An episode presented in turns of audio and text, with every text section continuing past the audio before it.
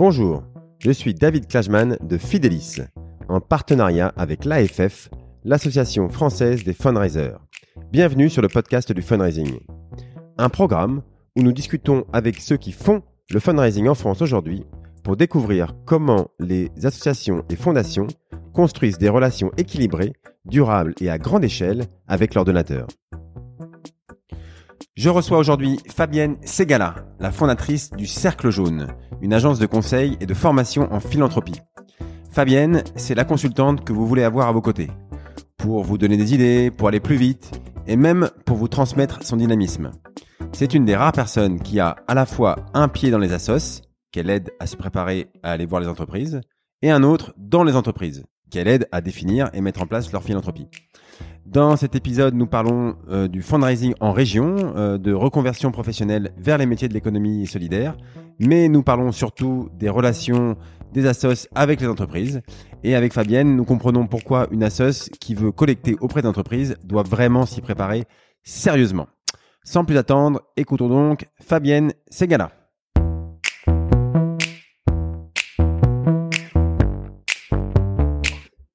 Je reçois aujourd'hui Fabienne Segala, la fondatrice du Cercle Jaune, qui est une, agence de conseil et de formation en mécénat, philanthropie et raison d'être. Alors, tu définis la valeur ajoutée du Cercle Jaune comme étant de créer des liens valorisants entre l'entreprise, les mécènes et les projets d'intérêt général, afin d'apporter de la valeur ajoutée sur les territoires. Alors on va parler de mécénat donc aujourd'hui, euh, on va parler de formation, on va parler de territoire. Euh, D'ailleurs la notion de territoire c'est un axe fort de développement du fundraising.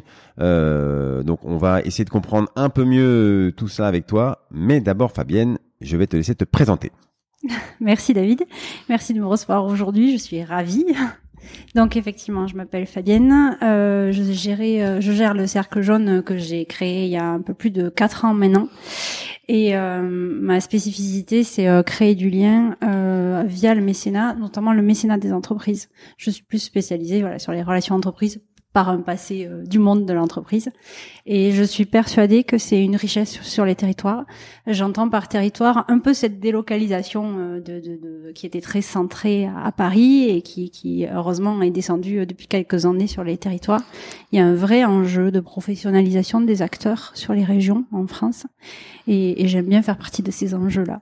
Ah, ok, alors on va y revenir plus en détail. Alors déjà, tu, tu, tu viens toi-même du Sud, c'est ça, oui, ça Ça s'entend un petit peu. Euh, et donc, euh, alors, on, va parler un petit peu tout à l'heure de reconversion, mais donc tu as, commencé dans le monde euh, marchand, c'est ça? Tu au début, alors raconte-nous un peu comment tu es arrivé dans le dans le, le monde associatif et le, le, fundraising. Ouais, alors je vais faire très court parce que un parcours assez atypique. Au départ, je suis chimiste. je suis quand même sur très atypique.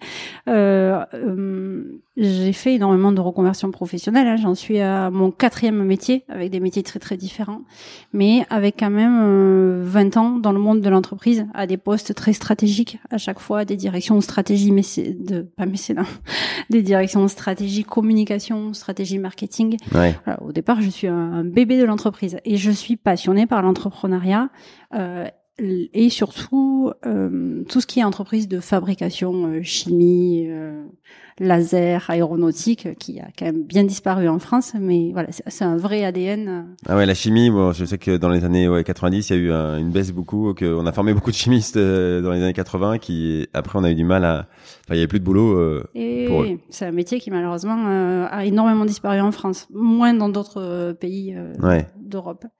Et donc ça c'est un, un, premier ADN et un deuxième ADN toujours sur ce monde des associations. J'ai toujours été impliquée depuis toute petite, c'était naturel chez nous dans le monde des associations, mais j'ai été impliquée en tant que bénévole ou pendant les vacances. Ah oui. Pas au point de faire des voyages humanitaires qui ont toujours été une de mes passions, mais j'ai jamais franchi le cap. Mais j'ai toujours été impliquée localement à Paris à donner des cours du soir aux enfants qui n'avaient pas de soutien scolaire. Vraiment et tout. D'où ça vient ça d'ailleurs Enfin, pourquoi c'est tes parents C'est euh... ouais, j'essaie toujours de comprendre d'où viennent euh, ces inspirations-là pour nous-mêmes euh, pouvoir former nos notre jeunesse, nos enfants. Euh, ouais, tu sais d'où ça vient ou c'est ouais, dur à dire? Je, Alors je dirais que c'est quand même une valeur de l'éducation. Ouais, ouais. Avoir toujours vu, euh, moi j'arrive de la campagne, hein, mais même dans la campagne, avoir toujours vu cette solidarité, ce côté entraide, qui fait que oui, je, oui, je pense vraiment que c'est relié à l'éducation des enfants. Ouais, ouais. Mais tes parents on te, te faisaient un truc spécial et ils te... Oui, non, non, mais eux-mêmes, ils étaient déjà engagés. Euh, ils étaient engagés dans des associations. Toujours, quand c'était pas le Secours catholique, c'était euh, c'était euh, aider euh, localement. Après, ça a été la Croix-Rouge. J'ai toujours vu mes parents, mes Ah oncles ouais. et tantes, euh, à droite et gauche, s'engager euh, dès qu'ils avaient la possibilité. Donc, effectivement, je pense que Ouais, ça crée bon. l'ADN. Ouais. Ah ouais, ok, ok. Bah, c'est souvent c'est ça, c'est que en fait, c'est pas une formation, on peut pas euh, trop euh, expliquer à ses enfants, et c'est juste il faut leur, il faut le faire soi-même Mm. et leur montrer, et c'est par l'exemple que ensuite ils feront la même chose plus tard. Euh, ok, alors euh, là, tu, tu as démarré euh, des réunions à distance. Je voulais que, juste que tu nous en parles un petit peu au, dé- au début de, de ça, parce que c'est, je trouve que c'est une, c'est une super idée. Alors c'est ça boucle avec les régions dont on va un peu parler plus tard, mais tu tu euh, tu fais euh, chaque dernier vendredi de- du mois une, euh, une réunion euh, Zoom, ou je sais pas si c'est Zoom, ou enfin en tout cas c'est à distance, Oui. où, euh, où tu parles fundraising, c'est ça? Oui, oui, oui, oui, merci. Euh, en fait, euh, au premier confinement, qu'est-ce qui s'est passé? Moi, j'ai eu pas mal de mes clients qui se sont retrouvés euh, les, chacun isolé dans son coin à, à vivre tout ce qu'on a tous vécu. Et on s'est dit, un des meilleurs moyens de garder ce contact, c'est de mettre en place une réunion Zoom entre fundraisers euh, pour vraiment euh, quels sont les enjeux, comment chacun gère, et c'était de la situation de crise en permanence, et le soutien entre pairs était vraiment très pertinent. Donc, euh, ouais, c'est vraiment né au premier confinement, et on a mis en place euh, euh, une fois par mois, le dernier vendredi, ce qu'on qu'on appelait le déj des fundraisers. Donc sur la pause déjeuner, qui au départ était de midi à 14 heures, euh, vraiment, euh, c'était euh, comment on s'en sort, comment on fait, comment on gère la crise d'urgence. À la sortie du confinement, je me suis dit bon, on va arrêter ça. Et non, à la demande générale, euh, on a maintenu euh, ce, ce, ce temps-là. Ça, se passe comment? C'est que chacun prend la parole, c'est c'est dur à organiser quand on est nombreux, je sais pas combien vous êtes euh, du coup. on est une cinquantaine aujourd'hui. Voilà, Une bah, cinquantaine, c'est c'est co- comment tu tu l'organises quoi Ouais. Comment ça se passe? Alors, euh, du coup, ça c'est un peu plus structuré effectivement à la sortie. Donc aujourd'hui, c'est devenu le déj des fundraisers francophones parce que déjà, moi, j'ai une culture, j'aime aller partout et donc il y a des gens de Belgique qui nous ont rejoints que je connais, des gens du Canada euh, et donc on l'a décalé à 13 heures pour que les les levées de certains correspondent au déjeuner d'autres. Et donc on l'a structuré. Euh, chaque mois, un fundraiser prend la parole et échange sa stratégie ou partage ses enjeux ou ses interrogations. Et les autres fundraisers sont là pour euh, discuter avec lui, lui proposer des solutions quand il y a une problématique, écouter cette stratégie et rebondir dessus. On a gardé un format aujourd'hui de une heure euh, où la personne présente sa stratégie ou ses enjeux pendant à peu près 40 minutes et on a 20 minutes de questions, échanges euh, des autres. C'est un format très très simple et finalement chacun euh, à tour de rôle prend sa parole, prend sa place dans ce groupe. Et à côté, il est géré sur un groupe WhatsApp où les gens peuvent s'entraider si ça. Alors le groupe WhatsApp, il marchait mieux quand même euh, lors du confinement. euh, qui utilise quelle borne digitale, euh, qui fait appel à quel prestataire. Ah ouais. Voilà, c'était un, un groupe de bons plans. Là aujourd'hui, le groupe, il est uniquement pour unifier tout le monde, permettre que les gens rentrent en contact. Et, euh, et finalement, l'aventure, elle dure puisque on on est en 2021 et le déj des fundraisers francophones a lieu une fois par mois. D'accord, d'accord. Ouais. Et donc c'est pas uniquement de, enfin pour les Français, c'est pas des, des locaux euh, Non, et du non. Sud-Ouest, non, c'est tous les des- gens qui parlent français, par exemple, parce que du coup, on va pas le passer en anglais pour l'instant. Je parle pas très bien anglais. Donc, euh, oui, on a. Alors, à un moment donné, on avait des personnes de la Suisse, on les a pas vues là depuis un moment. On a, euh, oui, Québec, Belgique aujourd'hui et France. Ouais, c'est marrant. Et d'ailleurs, ils ont les mêmes euh, interrogations entre le la Suisse, le Québec? Est-ce qu'on trouve des, des questions vraiment très communes ou, ou ils ont des choses très très différentes euh? Alors, il y a des approches différentes et Ouais. super intéressantes. Et du coup, euh, je, je pense que c'est très nourrissant pour les uns et les autres. C'est-à-dire qu'il y a des approches différentes, des techniques différentes, des visions des choses différentes. Pendant la crise, on l'a vu, il y en a certains qui abordaient euh, des réactions qu'on qu'on n'a pas nous en France. Et finalement, c'est ça qui nourrit tout le monde. Donc voilà, c'est intéressant. Bon, donc c'est le dernier vendredi de chaque mois. On peut s'inscrire, je crois, euh, sur ton site. Alors, je, je, je mettrai les références. On s'inscrit sur le, le cerclejaune.fr, c'est ça? Et, euh, et, euh, et comme ça, on a, on a la notification que la réunion a lieu. Et, euh, et c'est très sympa, effectivement. Et c'est toujours enrichissant. Alors, euh, on- alors le, euh, donc toi, tu, tu aujourd'hui, tu habites euh, dans le Sud-Ouest, Ouais. c'est ça ouais, Euh, ouais, vers Bordeaux, ouais. euh, et donc, euh, toi, t'es, t'es- depuis que tu es là-bas, je crois que tu as, eu envie d'animer la, la, la région Sud-Ouest euh, sur le sur le fundraising, quoi. Hmm. Est-ce que tu nous d'où ça vient? Est-ce que c'est le fundraising en région? Est-ce que c'est dif- différent de- du fundraising à Paris Euh, Voilà, comment ça se passe et en, en quoi c'est différent? Ouais. Euh, alors moi, ce que je constate, euh, surtout sur la Nouvelle-Aquitaine, hein, j'ai vraiment pas euh, une vision assez large Ouais. euh, sur euh, sur toute la France, mais euh, on n'a pas le niveau d'acculturation, que ce soit du côté des mécènes ou du côté des associations, qu'on peut constater à Paris. Pourquoi? Parce que les grands acteurs, les grandes formations, euh, les, les, les, grandes représentations, que sont par exemple la FF et l'ADMICAL, historiquement agissaient sur Paris et si on voulait se former au fundraising, il fallait quand même, euh, je, je, on n'est plus à avant-guerre où ils monter à Paris, hein, mais il y a quand même euh, cette différence. Euh. Et euh, sur Bordeaux, on a la professionnalisation, mais dès qu'on sort et qu'on va de Poitiers à Pau ou euh, Biarritz, on a quand même une région très très grande, et bien on a un manque de professionnalisation. Et donc c'est un constat, c'est vraiment un constat, et il y a aussi un manque d'acteurs. Euh, il y a un manque d'acteurs pour la formation, pour l'accompagnement. Tous les prestataires de services sont quand même beaucoup localisés à Paris. Voilà, et moi j'aime bien être sur les régions justement et, et expliquer, et acculturer.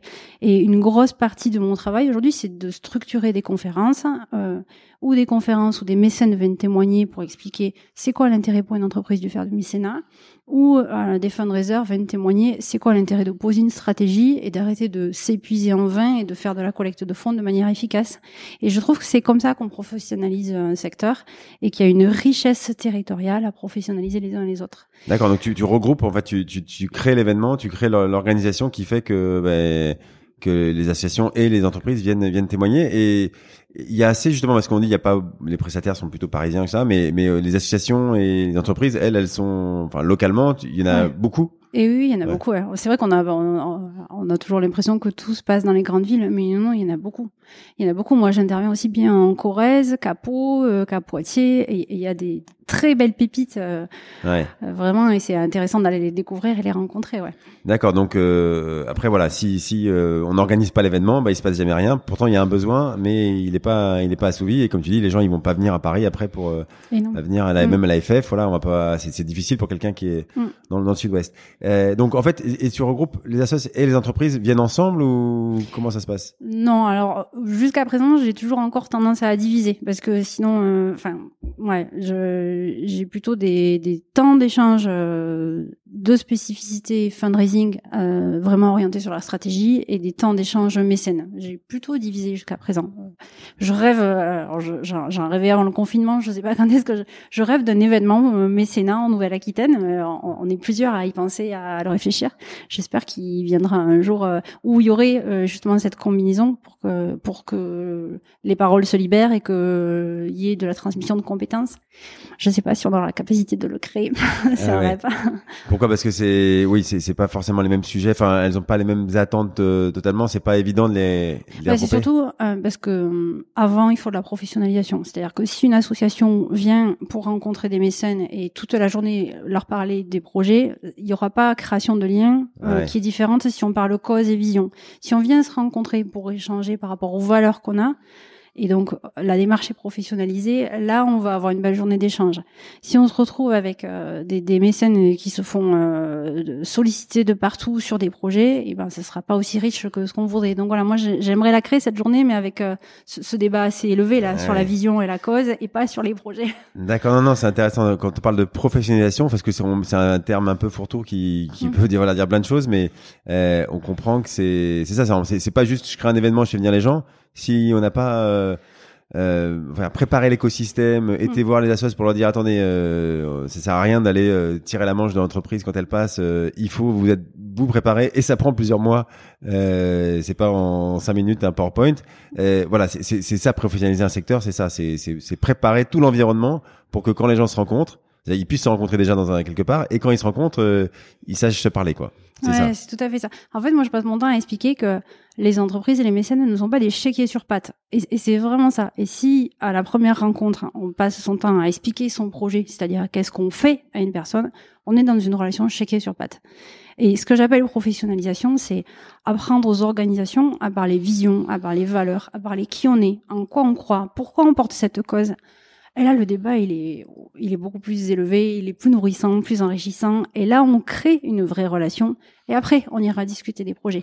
C'est ça que j'appelle professionnalisation et qui est un peu mon dada euh, depuis le début. Alors, euh, très bien. Alors, euh, tu fais du teasing pour la, la, la, dernière partie où on va parler de, ces missions et ces valeurs et, et, et comment tu les accompagnes. Mm. Donc, on a bien compris que c'était très important.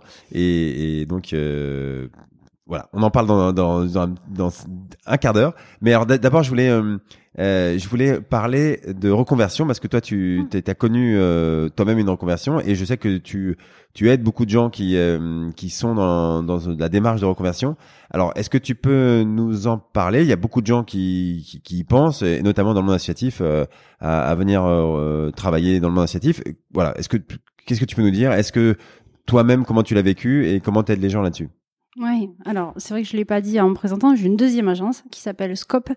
Euh, je suis passionnée de tout ce qui est relations humaines, sciences humaines, sciences de la communication et, euh, et j'adore étudier comment l'homme influe dans son environnement. Euh, les uns travaillent, euh, discutent, échangent les uns avec les autres. Voilà, et, do- et donc Scope, c'est une agence euh, de sciences cognitives où j'utilise les sciences mathématiques cognitives et communication pour travailler euh, sur ces sur ces sujets. Et donc, étant euh, moi-même euh, passée par plusieurs reconversions professionnelles, euh, Qu'est-ce qui a déclenché, par exemple, toi, la- les reconversions? Qu'est-ce qui les a déclenchées? Euh, c'est des manques de sens. J'ai eu euh, la chance à chaque fois que je perdais le sens de me dire euh, j'arrête et je passe à autre chose. Et j'ai fait des sacrés virages puisque je suis passée de la chimie au commerce, du commerce au fundraising, voilà. Et je vois euh, beaucoup de personnes qui sont embourbées euh, des fois dans des métiers qui n'ont plus de sens et qui n'arrivent pas à déclencher cette reconversion professionnelle. Voilà. Et donc euh, j'utilise des, des, des, des outils qui sont qui sont très mathématiques pour permettre aux personnes de franchir ce cap-là. Et aujourd'hui, le fundraising, c'est un vrai sujet parce que on a énormément de gens qui savent très bien faire du commerce, du marketing et qui perdent du sens dans leur métier. Et euh, en découvrant les métiers du fundraising, vont aller mettre du sens sur leur métier.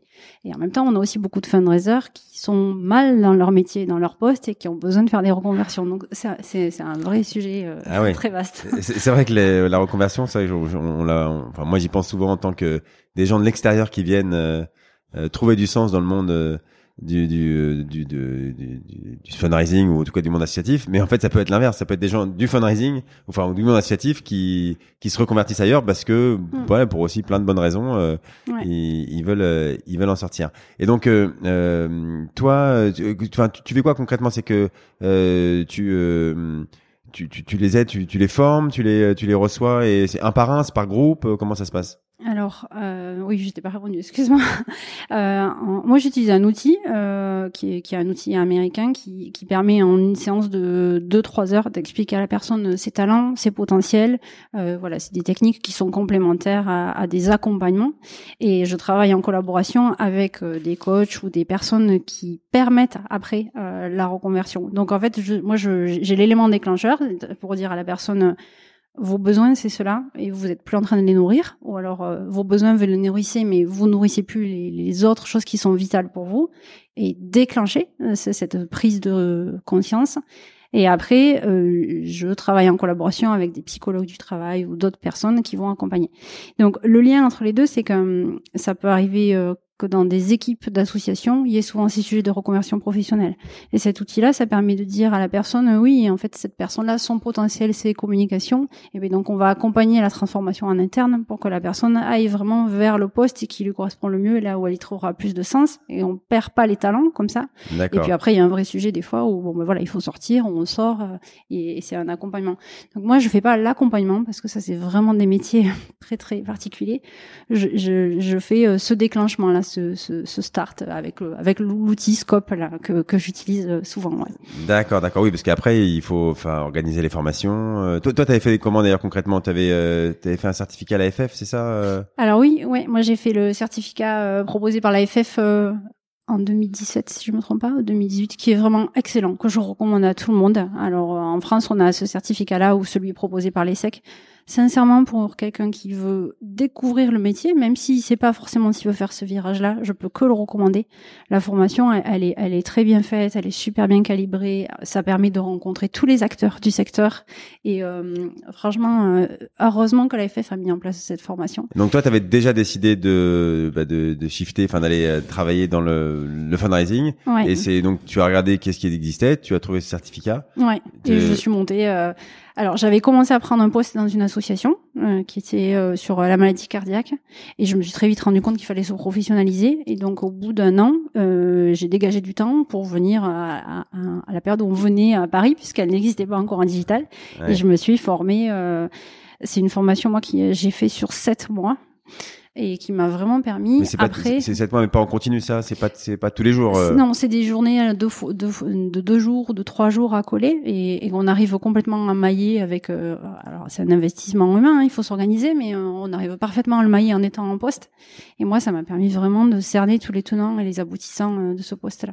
Et donc ouais, c'est à la fois on apprend plein de choses et au- aussi important, euh, on fait plein de rencontres qui derrière vont euh, bah, voilà déclencher de nouvelles idées. Euh, Oui. Toi, euh, voilà justement, c'est dans le cadre de l'AFF que tu de, de ce certificat que tu as rencontré des gens qui t'ont, euh, on va dire, euh, Ouais. apporté notre vision. Ah oui, alors je peux la citer. Euh, moi, j'ai rencontré Marianne Maillot qui fait la conférence euh, grand donateur, la formation grand donateur à l'AFF, qui a été pour moi euh, la personne clé qui fait que j'exerce ce métier aujourd'hui. Je, je, je cite Marianne comme mon mentor. Déjà, c'est une expertise incroyable. Alors Marianne à qui j'ai enregistré un, alors je ne sais plus dans quel ordre je vais le diffuser, mais, mais évidemment je, je, je crois que bon, il y aura déjà eu l'épisode avec Marianne quand je vais diffuser le tien, donc euh, voilà, donc c'est Super. c'est d'ailleurs toi qui m'avais parlé d'elle au début, donc euh, je faut euh, te rendre cette, euh, cette- cet honneur là, et effectivement voilà c'est une de celles qui connaît le mieux, je pense le, le monde des grands donateurs euh, Ouais. en. France. Alors en France, c'est une chance d'avoir une Marianne Maillot. Euh, oui, oui, sur la spécificité grand donateur. Pour moi, hein, par rapport aux acteurs que j'ai rencontrés aujourd'hui, je, je trouve que c'est elle qui la maîtrise vraiment. euh, C'est son truc et, et elle la maîtrise parfaitement. Et moi, j'ai eu la chance de faire cette rencontre à un moment clé de ma vie euh, où je découvrais le monde du fundraising. Mais là, en plus, j'ai découvert le monde du conseil. Et, et aujourd'hui, je suis conseil en fundraising et en stratégie parce que j'ai travaillé avec Marianne Maillot pendant 5 ans. Sinon, je n'aurais jamais fait ce gap-là ou je l'aurais peut-être fait dans 15 ans. Donc oui, les reconversions professionnelles, c'est aussi une histoire de rencontre et, et euh, l'AFF avec sa formation permet ça. Et il y a, il y a un vrai ADN chez les fundraisers en France de, de ce partage et ça, c'est ce que je retrouve sur mon déj des fundraisers. hein. C'est-à-dire que on n'a peut-être pas ça dans toutes les professions et, et ce- cette notion de partager, de se dire les choses et de s'entraider, euh, c'est vraiment euh, une belle valeur sur ce métier. Ouais. Et tu as encore des moments. de- Est-ce qu'aujourd'hui tu as des moments de doute ou euh, parce que là, enfin, c'est aussi des personnalités. Il y en a qui font euh, 40 ans le même métier. euh, bon, c'est de plus en plus rare, mais ça arrive. Euh, toi, t'as un métier, t'as t'as une personnalité où peut-être tu te, tu te, as besoin de découvrir de nouvelles choses euh, régulièrement. Est-ce que tu, tu l'as aussi aujourd'hui dans ton métier actuel ou là tu penses que t'es parti pour euh, Alors, euh, je doute toujours, tous les jours. je, je- je suis la championne du doute. Je me fais énormément accompagner. J'ai des périodes de doute. Euh, la période euh, Covid, euh, il y avait sacrément de quoi douter euh, sur une agence qui avait à peine trois ans et demi. Voilà, je me je me fais beaucoup accompagner. Je me fais aussi bien accompagner des fois sur du savoir-être que du savoir-faire, acquérir plus de compétences. L'animation des formations en digital, c'est vraiment pas la même que animer une formation en présentiel. Donc je suis toujours, toujours en train de me former. mon budget formation annuel, il est assez important. Et, et, et je trouve que c'est vital, rester sur ses acquis. En tout cas, pour moi, c'est dangereux. Et euh, je suis tout le temps dans le doute et je suis tout le temps en train de me remettre en question. Et c'est ce qui fait aussi que je suis tout le temps en train d'explorer, d'aller voir qu'est-ce qui se fait à droite, à gauche. Et, et ça m'amène un champ de possibles et de rencontres. D'accord. Et alors, euh, est-ce qu'on, enfin, c'est quoi que de demande les assos, euh, la, demande la, plus régulière, euh, ou alors c'est vraiment très diverse, ou ou, ou t'as quand même une, demande, une offre qui est euh, principale?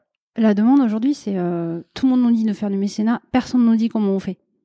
C'est ça qui ressort, c'est-à-dire que toutes les assos de France, euh, ça fait euh, dix ans qu'ils entendent euh, ne vous asseyez pas sur les sur les pouvoirs publics, il faut que vous ayez collecté, allez collecter. Alors bah du coup elles y vont, elles font du crowdfunding et puis elles font des appels à projets fondation, elles s'épuisent et, et elles reviennent, elles nous disent mais en gros on sait pas faire. Voilà. Ouais. Moi la rencontre elle se fait à ce moment-là et, et, et c'est à ce moment-là où on va aller euh, bah, professionnaliser, intervenir et expliquer qu'est-ce que c'est, qu'est-ce que c'est que ce métier de la collecte de fonds, accompagner quand il y a besoin de créer un poste et quand c'est pas possible, eh bien accompagner et former euh, les équipes, le CA à ce métier qui est un métier et qui est méconnu. Et c'est pour ça que je parle de territoire, c'est que c'est un métier qui n'est absolument pas connu sur les territoires. Euh, Vous, vous allez euh, au fin fond euh, de, de- de certains départements de la Nouvelle-Aquitaine, le mot fundraiser, euh, les, les gens ne, ne le connaissent pas.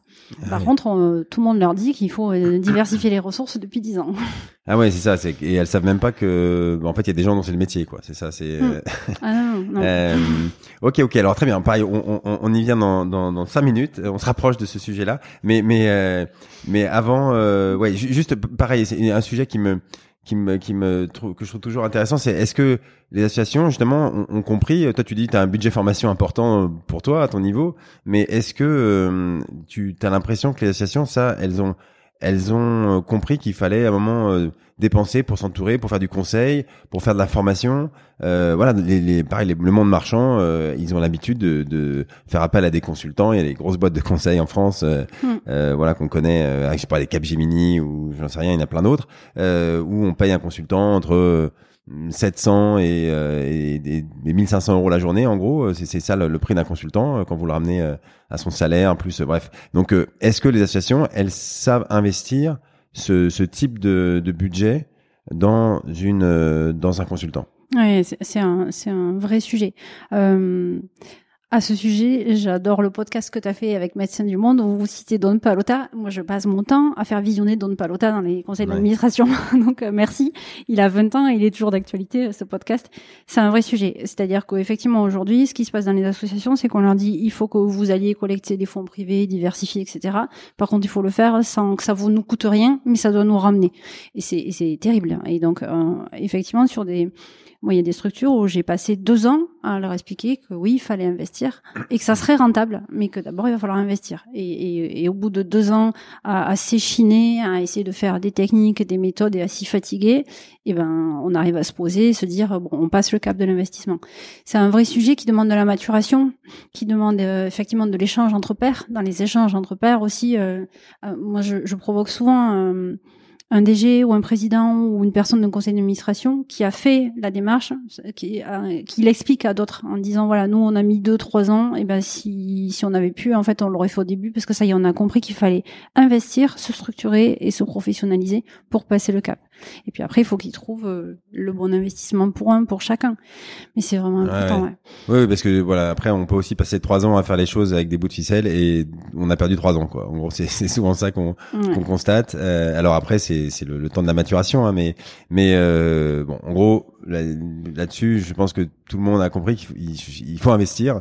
Euh, tout le monde est d'accord pour le faire. Après, euh, quand il mm. faut se l'appliquer à ça même, ben oui, il faut sortir un peu d'argent et on n'a pas forcément. Hein, je dis, il faut avoir les sous pour le faire, hein, mais quand on se structurer pour avoir les sous pour investir dans du conseil de la formation, euh, euh, oui, c'est ça qui permet à son association de décoller. Ouais, mais c'est un métier tout comme la communication. La communication, il faut investir sur des outils et il faut investir sur une stratégie pour être efficace et pour que la communication soit rentable. Et la collecte de fonds, c'est pareil. Il faut se poser, analyser, euh, aller chercher les bons outils et investir. Et c'est forcément rentable, mais effectivement c'est un investissement. Ouais. Ok. Euh, alors, on, on, va parler donc des, des, relations entre les associations et les entreprises. Alors, c'est un sujet qu'on qu'on aborde euh, parfois dans, dans, ce podcast, qui est un sujet euh, très vaste. Le but, c'est c'est nouer des, des, relations pérennes et de ne pas considérer, comme tu dis, les entreprises juste comme des, des chéquiers sur pattes. Euh, ça, on, on, est tous d'accord, enfin sur le constat, je crois que. Mais après, la, la question, c'est comment est-ce qu'on arrive à faire ça? Euh, C'est un processus qui est long pour les assos, qu'il faut faire sérieusement. Euh, c'est un peu ce qu'on vient de dire là, c'est que si on le fait à moitié, ça donne ça donne rien. Donc euh, il faut dès le début se dire ça va être euh, voilà enfin long, enfin compliqué, j'en sais rien, mais en tout cas il va falloir le faire sérieusement. Alors pour commencer, est-ce que je sais pas, tu peux nous dire par exemple la, première question en général qu'une assoce te pose quand tu la rencontres? Eh ben, la toute première, c'est combien je vais collecter et quand? c'est ah la première question. Et, et, moi, je vais leur expliquer vous collecterez beaucoup intelligemment une fois que vous aurez posé euh, qui vous êtes, vos outils, votre stratégie, euh, et, et, vous collecterez pas comme le voisin, euh, mais, mais vous le ferez de manière plus efficiente. Ouais, ouais c'est ça. Alors, on, en a, on en parlait un petit peu dans l'épisode avec avec Marianne sur cette approche vision mission valeur mais mais bon encore une c'est tellement important que et puis toi tu, tu vas le faire avec ta façon à toi de t'exprimer et qui sera toujours un peu différente alors euh, est-ce que, par exemple, tu peux nous, expliquer la différence entre euh, le, projet et la, et, la, vision pour une, pour une association? Oui. Alors, Déjà, ce qui est important, c'est de réaliser que c'est pareil des deux côtés. Moi, du côté des entreprises, c'est pareil. Les entreprises aujourd'hui montent sur leur raison d'être, voilà, et les associations montent sur leur vision. Euh, quand je parle projet, donc qu'est-ce que je fais, je parle qu'est-ce que je fais, et je vais vite dans, la négociation commerciale. Combien il me faut pour faire ce que je veux faire. Voilà.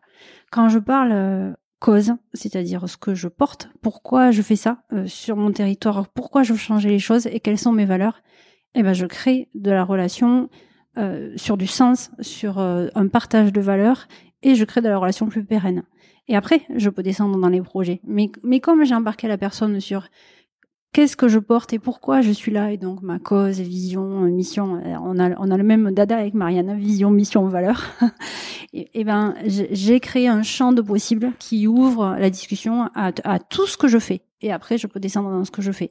Voilà, si je dois l'expliquer avec mes mots, euh, c'est celui-là. Alors euh, prenons un exemple par exemple, euh, je sais pas si tu dis une action aider action, je sais pas ouais, alors, on le cite beaucoup avec Marianne parce que l'éducation change le monde, tout est dit. C'est-à-dire que si j'embarque la personne sur l'éducation change le monde. Nous, c'est notre leitmotiv. Vous en pensez quoi? Eh bien, je crée un champ de possibles. Ça, c'est la vision. Donc, l'éducation change le monde. C'est c'est leur vision. Si j'embarque ma discussion sur alors nous on fait ça, on fait ci, on fait ça, et, ben elle est beaucoup plus restreinte la, la discussion que si je suis partie sur l'éducation change le monde. J'ai un super exemple. À, je, je, cite une pépite euh, avec laquelle j'ai travaillé à, à Bordeaux. Euh, j'aime beaucoup cette pépite. C'est Colo Solidaire. Colo Solitaire, quand je les ai connus il y a deux ans, euh, qui, qui, est porté par euh, Stella, qui se reconnaîtra, qui est, qui est vraiment une personne extraordinaire. Sa, sa présentation, c'était euh, Colo Solidaire, des colonies, des places de colonies à tarif solidaire pour tous les enfants. Donc en fait, c'est ce qu'on fait, c'est ce qu'elle faisait. Voilà. Et, et, Stella a énormément travaillé avec tout son conseil d'administration et toute son équipe, et je les félicite vraiment. Et aujourd'hui, je les cite, c'est euh, Colo Solidaire, le droit aux vacances, une chance pour l'enfance. Et là, on a une vision. On est sur la cause et on est sur la vision. Et du coup, quand elle démarre ces conversations aujourd'hui sur euh, nous, on pense que le droit aux vacances c'est une chance pour l'enfance. Vous, vous en pensez quoi? Eh ben, on sent bien qu'elle est dans quelque chose de différent, de plus large, plutôt que nous faisons des colos à tarifs solidaires. Où, là, je suis, je, suis en bas, je suis en, dans mes projets et j'ai du mal à remonter sur la vision et, partager ma vision et mes valeurs avec la personne. Ah ouais, ouais non, c'est très parlant. Euh, c'est très parlant. On voit, on voit tout de suite que dans un cas, on on peut ça on, s'élève quoi on mm. s'élève une vision c'est c'est fait pour pour s'élever pour euh, pour amorcer une conversation et euh, alors peut-être que c'est quelque chose qui est toujours évident enfin je veux dire euh, oui euh, non je sais pas l'éducation change le monde ou alors le, droit de, de, de partir en vacances pour des enfants on, on, peut être enfin on peut pas être contre et c'est ça. Alors, ce qui est bien, c'est qu'après, la personne, elle peut être contre. On, on, crée un champ de possible, un champ de discussion. Parce qu'on est sur le euh, qui suis-je finalement? Si on était resté sur le que fais-je, eh bien le champ de discussion et de nous et des relations, il est plus faible. Et voilà. Et donc quand je vais rencontrer un mécène demain et que je, je lui partage ce qui suis-je, cette cause, cette vision, Peut-être que ce projet, il l'aime pas, il va pas soutenir notre projet, mais si je le recroise dans un an ou deux, et il est toujours convaincu sur ma cause et ma vision, et que là j'ai un projet qui est pertinent pour lui, voilà, et bien je redescends sur un projet, euh, et, j'ai ce champ de possible que je n'aurais pas eu si j'arrive, euh, je vais dire par le bas, mais c'est pas une histoire de bas et de haut, mais euh, quand j'arrive par la vision, je crée une relation. Quand j'arrive par le projet, je vends ce que je fais. Ouais. C'est ça la clé, ouais. Ouais, ouais, ouais, tout à fait. Et, et, et ça met enfin dit comme ça, on se dit bah c'est juste une phrase à trouver, euh, c'est pas très compliqué, non? Ouais, c'est ça. Ouais, c'est une Je vais pas payer un consultant euh, pour ça. Je peux le faire tout seul. non, ouais, c'est ça. Mais c'est ça. Et c'est une maturation. Je, je, je cite vraiment Colo Solidaire parce que c'est un très bel exemple. Elle a commencé, ils ont commencé à y travailler. Euh, euh, je, je sais pas quelle a été. Ce serait intéressant euh, de les interroger. C'est un travail de maturation entre trois et six mois en interne selon les organisations. C'est un travail où à un moment donné on se pose, on prend du recul, on arrête d'être dans le qu'est-ce que je fais, pourquoi je le fais différemment du voisin, pourquoi je le fais mieux, et on, s'extrait pour euh, revenir sur pourquoi je le fais, pourquoi l'organisation est là et comment on veut changer le monde. Et c'est pas juste une phrase finalement, mais c'est assez. Euh, et en plus, euh, on a un leitmotiv et Mariana le même, c'est que nous on fait la différence entre une raison d'être et des missions qui sont des verbes et une vision, c'est pas un verbe. Donc une vision, c'est pas ce que je fais, c'est vraiment euh, la, la, la, la, fameuse euh, lune que je veux atteindre là, euh, voilà, et où je veux aller. Euh. et donc poser une phrase qui n'est pas un verbe, mais qui représente notre cause et la vision qu'on a sur notre cause, c'est pas si simple. C'est pas si simple. Ouais, non, je, moi, on a fait l'exercice en interne chez, chez Fidelis en début d'année, donc je sais ce que c'est. Mm. Et en fait, c'est pas comme je dis, au début de la réunion, on se dit bon, oui, on va le trouver rapidement. Et puis euh, alors parce que euh, après euh, souvent c'est pas une personne qui est autour de la table, c'est c'est c'est c'est l'équipe, c'est l'équipe de direction, mais aussi bah, même pour les bénévoles, j'en sais rien. Enfin et ensuite il faut diffuser cette vision. Ça c'est encore une, autre étape, mmh. c'est de la diffuser en interne. Mmh. Ça c'est aussi un travail qui est qui est compliqué. Sur les gens comprennent, comprennent pas comment ça se passe en interne. Ouais, alors c'est aussi une chose qu'on explique beaucoup lors de nos interventions, c'est que le fundraising et donc poser la vision et structurer le fundraising, c'est stratégique et ça concerne toute l'organisation. Et très très souvent, moi je vois des personnes arriver en formation où la personne elle est toute seule et on lui a donné le chapeau, euh, c'est toi qui vas aller collecter des fonds, on te forme, c'est toi qui vas le faire, euh, hop, euh, débrouille-toi, on y va. Et c'est pas ça, c'est pas ça. C'est tellement stratégique la collecte de fonds, ne serait-ce que pour reposer la vision, que c'est l'enjeu de toute l'organisation, du CA, de, de, de, vraiment tout le bureau. Et donc effectivement, on arrive des fois en se disant bon j'ai juste une phrase à poser, c'est bon, on va y aller, et on se retrouve à mobiliser le CA et intervenir plus profond. Donc euh, c'est un temps de maturation qu'il faut prendre et qui après est pérenne pour la structure mais c'est, il faut le prendre, il faut que toute l'équipe soit impliquée. Et en même temps, c'est le vrai sujet euh, d'un CA, c'est-à-dire euh, pourquoi on est là, pourquoi on est impliqué dans l'organisation et pourquoi on a envie que cette organisation elle œuvre sur le territoire. Donc j'allais dire, euh, quand on n'a pas envie de se poser là, sur ces questions-là, il faut presque se demander qu'est-ce que je fais au CA. Ouais. je vais loin, hein, mais non, non, mais oui, d'accord. C'est oui, effectivement, non, le CA est vraiment partie prenante là-dessus. Euh, et, et est-ce que toi, tu as vu que ça. Est-ce qu'il y a des gros écarts entre quand, on commence à en parler Est-ce qu'il y a des gens qui qui sont pas du tout d'accord sur la vision euh, rapidement, ou est-ce qu'en fait on on tombe. Enfin, comment ça se passe concrètement le travail dessus? Alors, ça arrive qu'il y ait euh, dans l'équipe des personnes récalcitrantes, ça arrive qu'il y ait des blocages, mais c'est souvent lié au fait que de méconnaissance sur le mécénat et donc de non compréhension de la démarche. Et c'est normal on peut pas arriver avec nos gros sabots. Euh, tiens, on va poser une vision. Ça, ça, voilà, ça se fait pas comme ça. Et donc en amont, il y a ce, il y a cette phase d'acculturer. Le mécénat, c'est quoi concrètement De quoi on parle? Et cette notion d'établir des relations. On va pas chercher de l'argent. On va d'abord établir des relations. Et donc ça veut dire qu'on décristallise, on explique. Et une fois qu'on a bien expliqué, et eh ben voilà, on, on, arrive à avoir une organisation qui se met en, en, réflexion et qui va aller poser sa vision. Et, et on a un, un, on a des beaux virages, quoi. on a des beaux élans qui, qui se déclenchent à ce moment-là.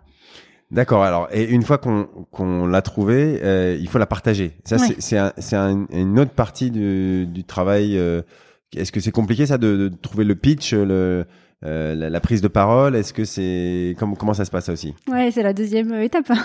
Euh, une fois qu'on a posé une vision, effectivement, d'abord il faut la culturer et, que tout le monde en interne se l'approprie, soit ok avec et puisse et puisse la transmettre.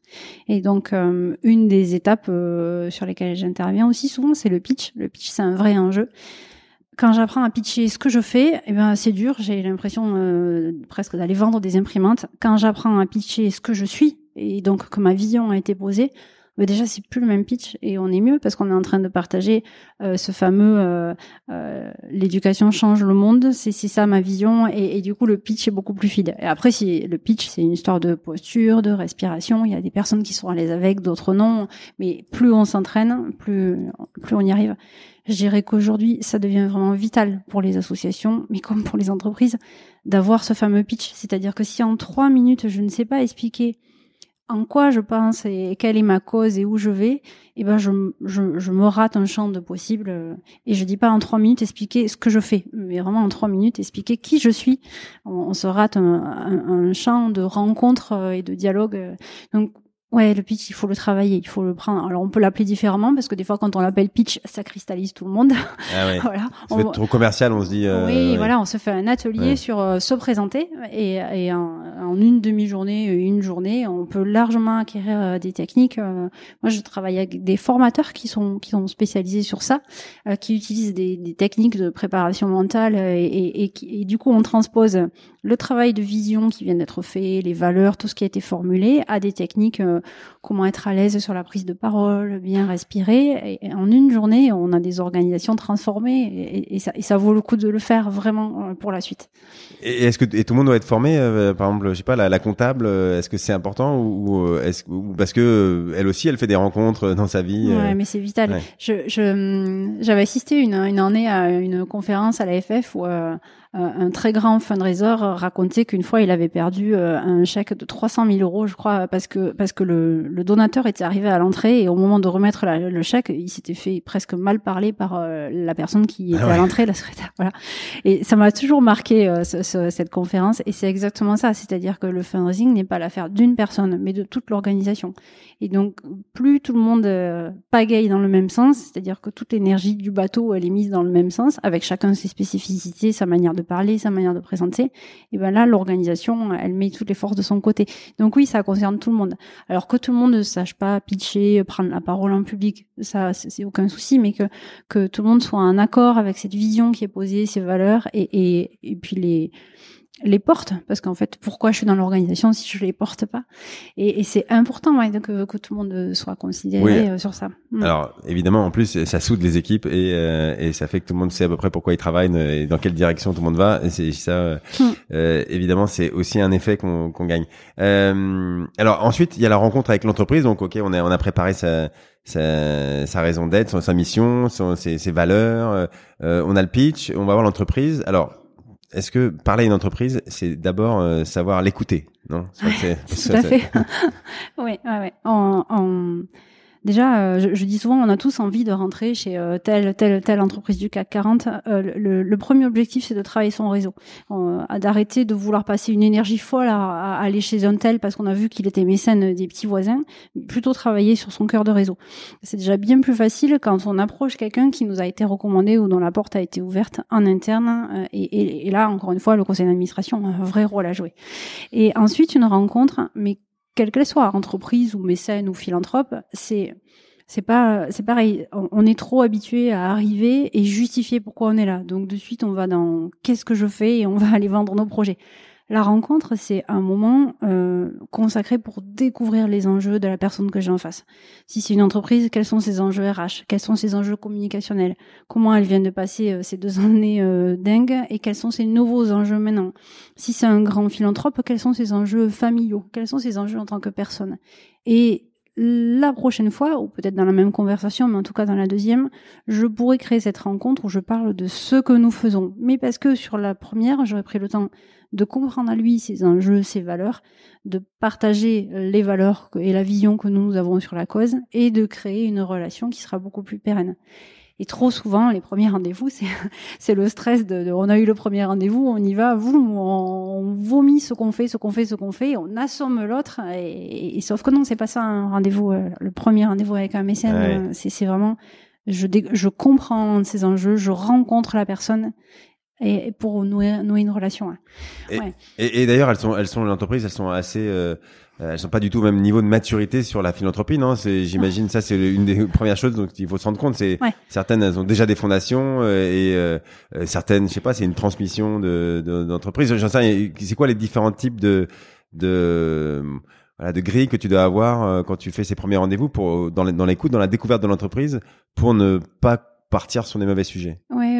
Alors merci. Effectivement, on a tous les niveaux. Hein. On a des entreprises qui, qui ont un service juridique et qui sont très calées sur le mécénat et d'autres non. On en a qui ont un service juridique et qui sont pas calés sur le mécénat et qui nous appellent pour les former. Donc on a vraiment tout.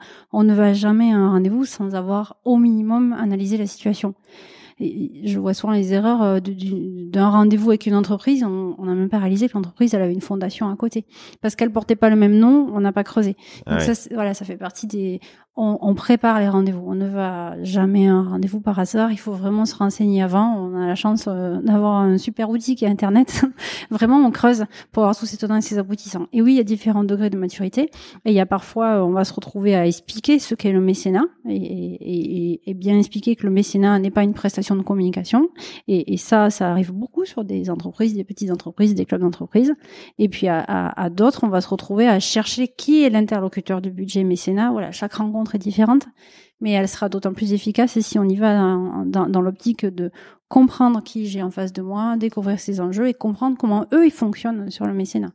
Et, euh, ouais, tu dis le mécénat n'est pas euh, euh, la communication. Euh, pourquoi? Parce que souvent ça c'est quelque chose que elles peuvent avoir la, euh, confondre ça, prendre l'association pour dire bon voilà je vais euh, je suis content d'aider mais bah ça va me permettre aussi de, de, de communiquer en externe sur mes services enfin sur sur euh, à quel point je suis une entreprise euh, qui s'implique dans le, voilà pour des bonnes raisons aussi encore une fois et, et ça comment on arrive à lui expliquer que que oui ça fait partie du du deal mais hmm. mais c'est pas uniquement ça quoi eh bien, toutes les entreprises ont des enjeux communicationnels, ça c'est sûr.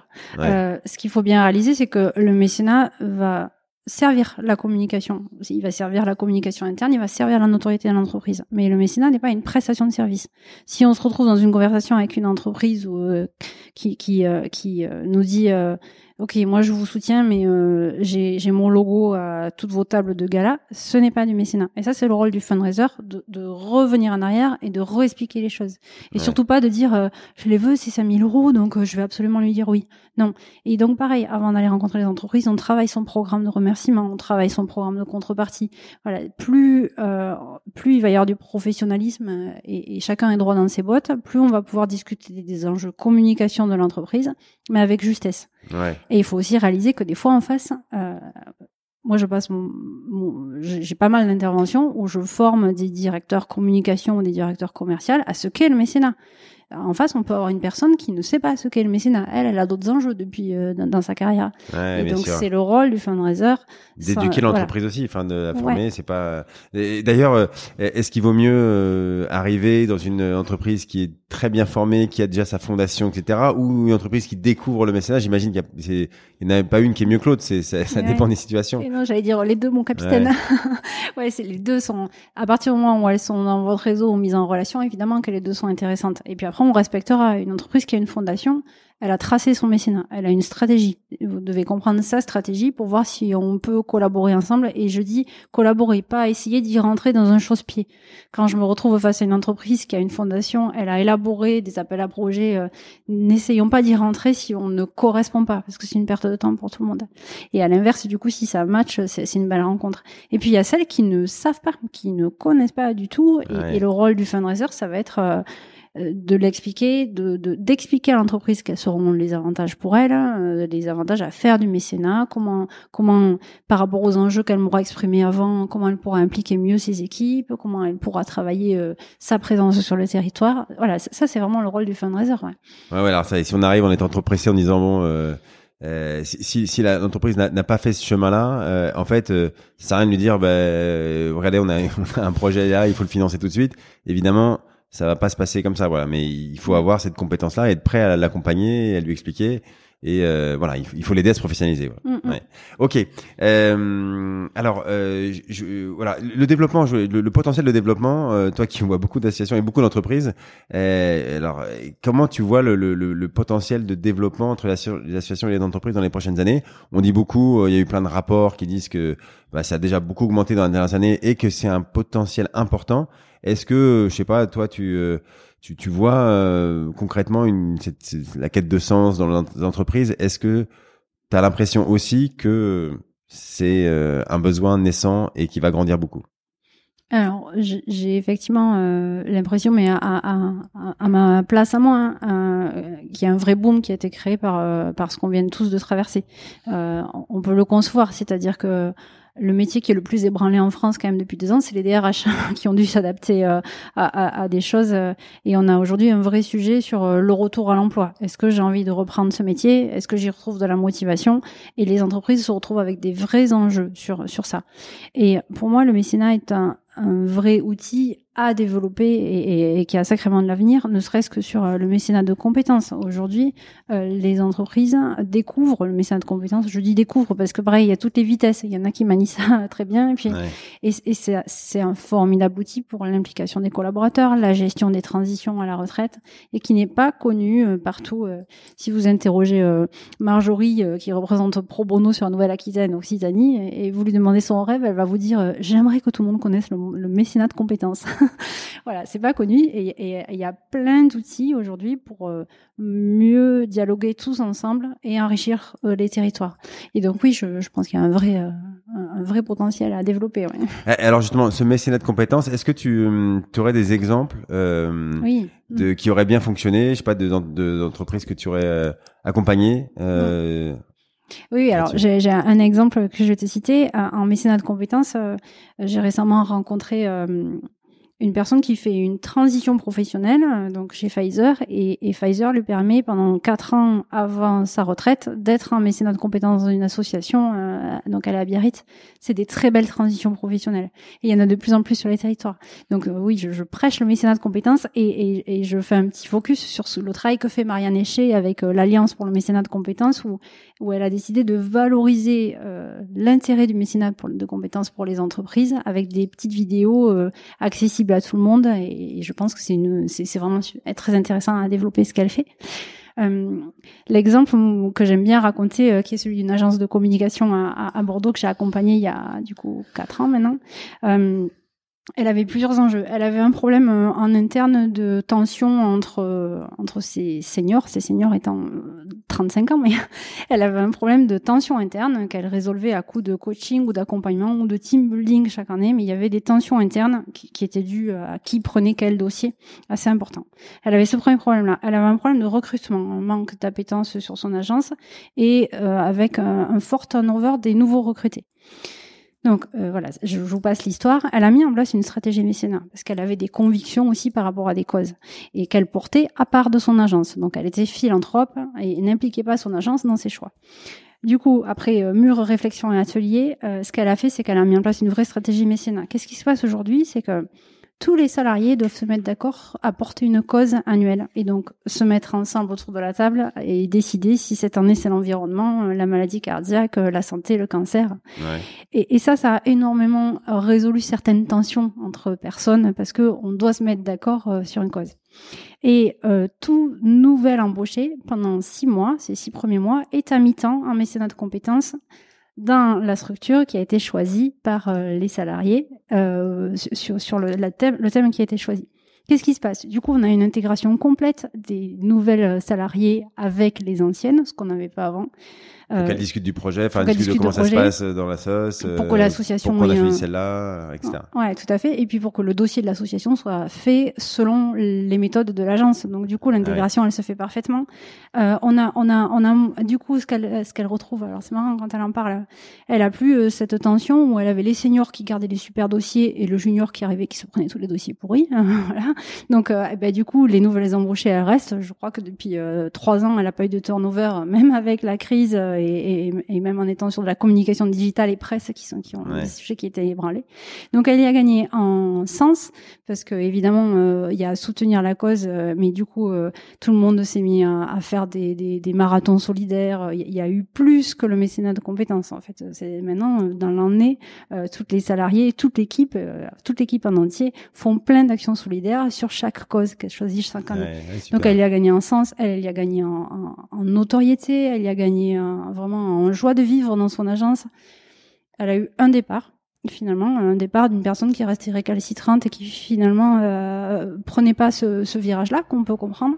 Et euh, mais en tout cas, quand on la voit aujourd'hui, elle vous dit si je calcule ce que j'ai économisé en team building, en, en consulting, et, et je n'ai rien contre ces métiers-là. C'était vraiment complémentaire à ce moment-là. Mais euh, si elle fait la balance euh, de, de, de du sens qu'elle a donné à son agence et de l'implication qu'elle a en interne, voilà, elle a, elle a, le sourire quand elle en parle. Ah voilà, c'est ça. C'est des exemples, ouais. Ah ouais, c'est c'est très concret. On voit que que voilà que tout le monde est en bénéficie. Quoi c'est le but du mécénat c'est qu'à la fin tout le monde euh, en retire quelque chose euh, à la fois au niveau de la société d'entreprise et personnel pour tous les gens de l'entreprise. Euh, c'est un, un, très bon exemple. Ok. Alors euh, bon donc on va dire je vais pas faire de synthèse parce qu'il y a tellement de, de, de, choses que tu nous as partagées mais mais en, gros il faut le faire intelligemment de façon pérenne. Il faut déjà y réfléchir et, et, établir sa stratégie. Et l'argent il ne viendra dans un, que dans un deuxième temps. euh, mais euh, mais une fois que on est carré, euh, on est parti pour plusieurs années mm. euh, parce que on change pas après tous les ans sa sa sa vision elle change pas tous les ans quoi hein. je sais pas c'est tout on se repose la question tous les tous les 5 6 ans peut-être euh, mais mais mais voilà c'est un travail préalable qui est indispensable alors juste tout à l'heure tu nous parlais des, des, grosses fondations aussi je crois que ça, c'est toujours un, un, un biais qu'on peut avoir aussi. On se dit ah mais L'Oréal, ah la SNCF, euh, c'est eux qu'il faut aller voir. On a toujours les mêmes noms en tête. Euh, Orange, Total, j'en sais rien. Euh, voilà. Est-ce que justement aussi ça, il faut essayer de se sortir de la tête cette idée de copier son, son, son voisin? Tu nous l'as déjà dit aussi, mais je, je, je, le reprends. Chacun doit définir sa stratégie propre en fonction de qui il est. Ouais, mais c'est, mais c'est complètement ça. Les grandes bases de la stratégie, c'est euh, le fameux vision, mission, valeur, donc euh, qui on est, euh, notre base projet, donc qu'est-ce qu'on fait, et notre réseau. Et, et, déjà, si on prend ces trois blocs-là, personne n'a les mêmes. Et si ensuite, hein, la, stratégie, c'est une fois que j'ai posé ça, et eh ben, je sais euh, quel outil je vais mettre en place pour aller parler à qui, comment et quand. Et, et c'est là où je découvre qu'en fait, euh, c'est la mode de, des entreprises euh, depuis quelques années, mais je peux pas faire de mécénat d'entreprise parce que je n'ai pas dans mon réseau ou j'ai pas des projets qui parlent à l'entreprise. J'ai pas de réseau. Ça, c'est un truc que tu dois entendre. Ah, chez nous, on n'a pas de réseau. Tous les jours.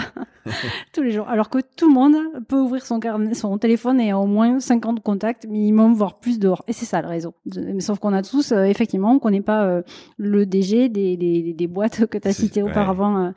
et travailler son réseau, c'est ça, c'est travailler le réseau proche de l'organisation, les gens que nous connaissons tous et, et, et, qui, à qui on a déjà parlé de la cause c'est ça travailler le réseau. on, a souvent ce cercle là, on, cherche à aller au, cercle le plus loin, alors que si déjà on travaille sur le premier, deuxième et troisième cercle, on a au moins déjà trois, quatre ans de boulot où le mécénat va largement démarrer puisque ce seront des gens qui sont proches de l'organisation. Ouais, c'est marrant. On dit trois, quatre ans de boulot juste, euh, juste en ouvrant son téléphone. Euh, et effectivement, ça commence par ça. Et, et c'est pas la peine de bah, le, voilà le, les data le réseau on dit que c'est ça qui va qui va faire vos trois quatre prochaines années et qu'à la fin ça, ça marchera. Mm. voilà c'est la bonne nouvelle. Euh, ok bon eh, Fabienne on on, euh, on arrive euh, au bout et, je voulais te te poser des deux, deux dernières questions et donc euh, euh, qui ce que je pose souvent c'est déjà un, un échec. Est-ce que tu pourrais nous nous raconter un échec qui t'a qui t'aurait beaucoup appris?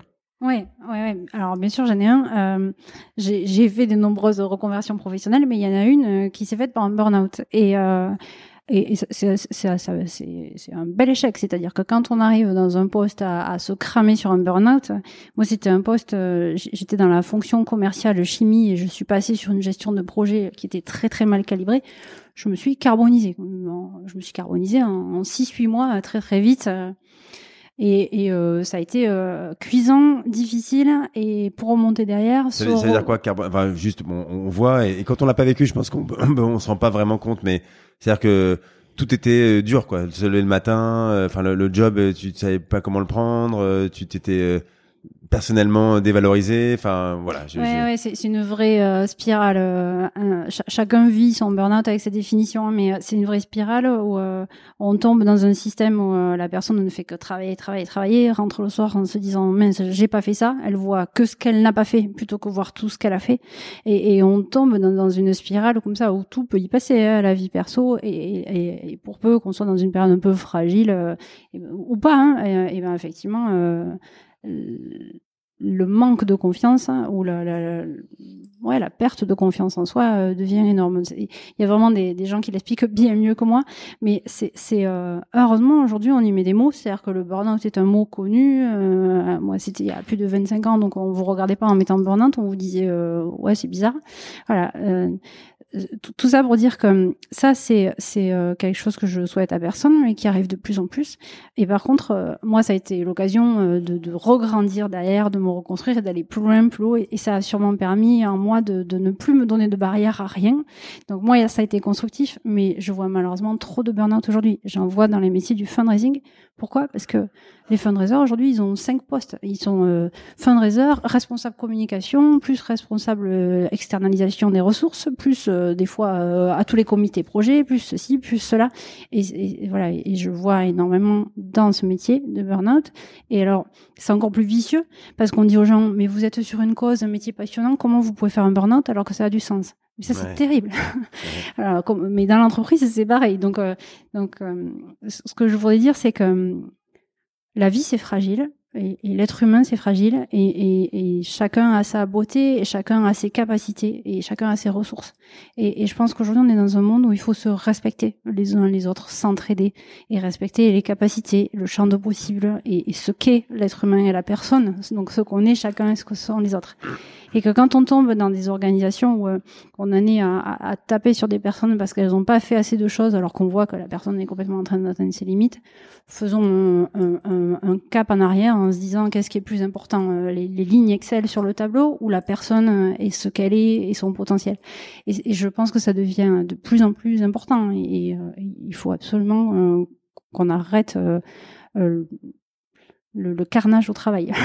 alors, toi, c'était un, échec qui t'a beaucoup apporté parce que, in fine, ça a bien fini. Donc, alors c'était une période difficile, mais euh, d'ailleurs comment t'as rebondi? En, juste en changeant tout Celui-là il est marrant parce que donc j'étais chimiste, hein, commercial dans la chimie, dans un monde qui s'écroulait et puis du coup euh, c'est des petits milieux, hein, donc quand tu te scratches dans un petit milieu.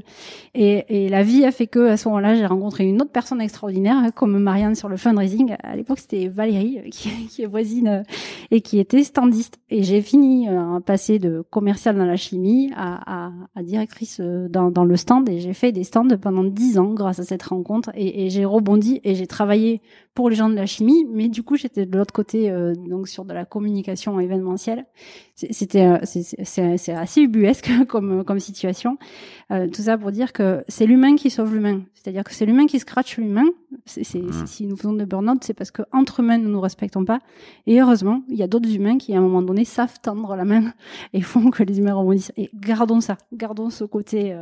J'ai un côté très humaniste utopique, hein, mais je, je pense qu'on aurait, on a tous intérêt à aller vers ça vers ce sens et ce respect les uns des autres pour aller vers un monde meilleur. Bon, ok, Bah, écoute, c'est un, un, un, beau message. Et puis, euh, voilà, on voit que, enfin, c'est, que, comme tu dis, il y a plein de d'endroits pour euh, qui parlent des, des burn-out et qui expliquent euh, mm. comment on s'en sort, etc. Et, et, et, comme tu dis, il y en a, pas, enfin, dans le monde du fundraising et et aussi bah, parce que la situation crise sanitaire etc a fait que les gens étaient un peu plus isolés. Toi tu envoies euh, tu me dis tu envoies donc euh, bah, faites attention respectez euh, vos équipes et vous-même d'abord et, et, sachez reconnaître. Et puis comme tu dis tu vois c'est une rencontre et il faut toujours essayer de rester ouvert. Et tant qu'on parle je crois qu'on arrive toujours à s'en sortir. Le pire c'est de se renfermer et de parler à plus personne. Et alors là on se ferme les possibilités de bah, de faire des belles rencontres comme toi qui t'a permis de, de rebondir. Euh, ok, alors une dernière dernière question sur le.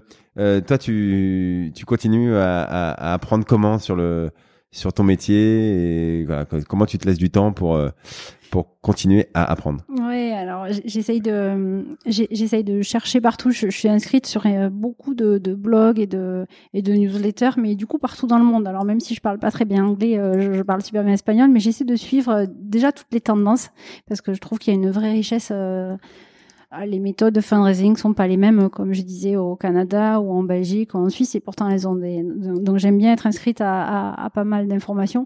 Évidemment, j'ai un mail qui me sert à ça, c'est-à-dire qu'il y a le mail où je sais que j'y vais le week-end ou le soir ou les vacances, et c'est ma lecture euh, du soir.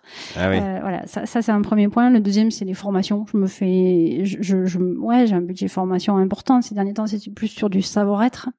Euh, quoi, c'est quoi quel type de formation, par exemple? Tu peux nous citer tes, tes deux dernières formations euh? Ouais, alors alors mes dernières, c'est vraiment euh, du cognitif euh, pur et dur. Euh, donc donc c'est c'est vraiment lié. Il y, en a une, j'ai fait la posture du coup de formateur, formateur de formateur. Là, je suis allée. La deuxième, c'était tout ce qui est les techniques d'intelligence collective parce que c'est utile dans, dans, tous les domaines.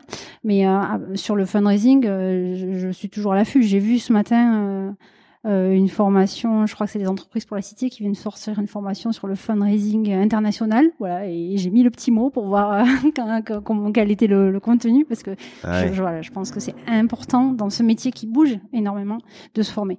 Et après sur le juridique et fiscal, eh ben je, je travaille aussi euh, beaucoup avec euh, des avocats du métier parce que alors ça c'est un autre métier. Euh, je connais ma limite. Je, je ne vais jamais moi expliquer ce qu'est l'intérêt général ou autre à des structures. Par contre je sais les, le vulgariser et leur recommander à qui s'adresser.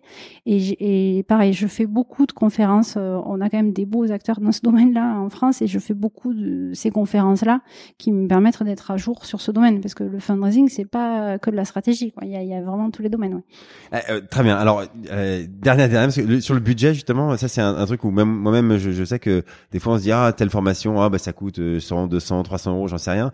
Et est-ce que toi euh, tu te dis, euh, enfin voilà, évidemment, euh, il y a même pas de question. Si s'il faut mettre 200 euros dans une formation, et, et voilà, c'est quoi, comment tu gères ce, ce, budget de formation ah, pour toi-même? Moi, je me donne un budget annuel. Je, je, pour moi, ça fait partie des. Il y a, y a, tel pourcentage de mon chiffre d'affaires qui va être consacré à un budget formation annuel. Je, je, je peux pas. J'aurais du mal à aller bousculer les gens comme je le fais si moi je me fais pas bousculer aussi. Enfin, Ouais. ça, ça me paraît, c'est l'effet miroir, mais euh, D'accord, et même à titre personnel, parce que toi, bon, toi, tu es une, une entreprise, mais tu peux aussi, euh, à titre personnel, on peut se dire la même chose. On peut se dire, voilà, moi, je, je, je suis prêt à y consacrer tant euh, de budget par an.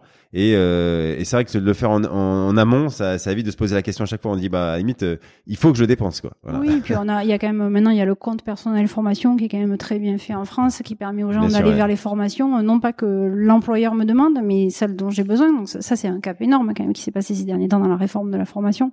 Et on a quand même accès à, à des formations et des contenus aujourd'hui euh, riches. hein. donc ne nous en privons pas. Alors c'est pareil, hein, c'est toujours une histoire de temps, un investissement. hein. J'ai pas le temps d'aller en formation cette année, je l'entends tout le temps. Ça, ça reste quand même euh, vraiment un outil. Ok, Fabienne, euh, merci beaucoup. Je crois que euh, on, faut, faut- faut s'arrêter, mais on aurait pu euh, parler, parler longtemps de tous ces, tous ces sujets-là. Euh, alors, euh, bah, je merci pour l'énergie que tu donnes euh, au secteur. Je crois que ça s'entend. Euh, on a compris que tu étais quelqu'un de d'engagé, hein, on va pas dire, enfin, de même à fond dans tes dans tes projets. Alors, euh, euh, on a compris aussi que tu travaillais beaucoup dans la région de, de Bordeaux, mais pas uniquement. Euh, le Sud-Ouest et puis tu vas avoir aussi des enfin tu es souvent à Paris euh, euh, comme là aujourd'hui Euh, tu alors, pour s'inscrire je répète pour s'inscrire à tes à tes euh, ateliers comment tu t'appelles d'ailleurs dis-moi le, le- Je l'appelle euh, maintenant le Ah là. francophone, puisque du coup, euh, voilà le Dash des francophones euh, ça on, on vient sur euh, sur ton site redis-nous c'est la marque jaune le cercle jaune pardon le cercle jaune.fr c'est ça. Ouais.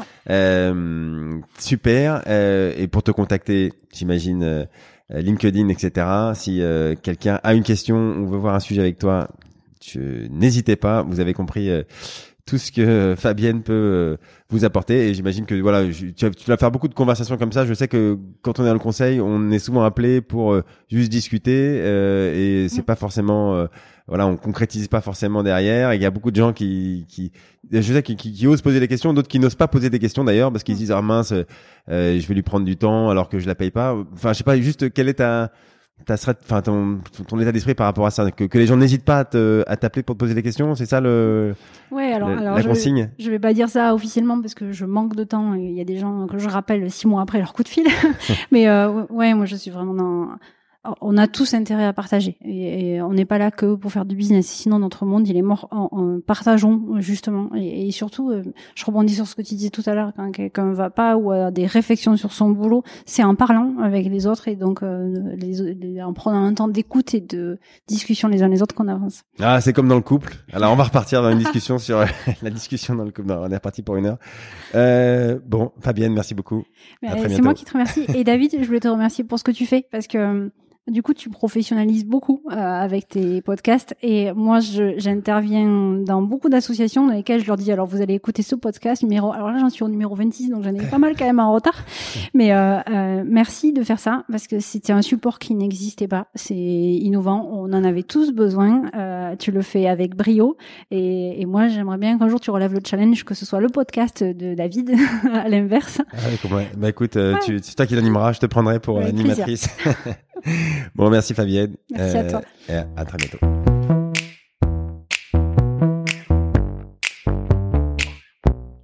Bravo, vous avez écouté cet épisode du podcast du fundraising jusqu'au bout. J'espère qu'il vous a plu.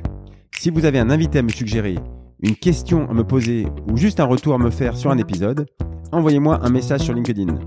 Et bien sûr, euh, n'hésitez pas à parler du podcast auprès des gens que cela pourrait intéresser ou liker quand vous voyez passer un post sur le podcast. Juste ce petit like, cela m'encourage beaucoup et cela m'aide à faire connaître le podcast. Et si vous êtes une association et que vous vous intéressez à la collecte de dons par téléphone, Fidelis peut vous aider à le mettre en œuvre en garantissant même le résultat. Là aussi, contactez-moi pour en discuter. À bientôt pour un prochain épisode.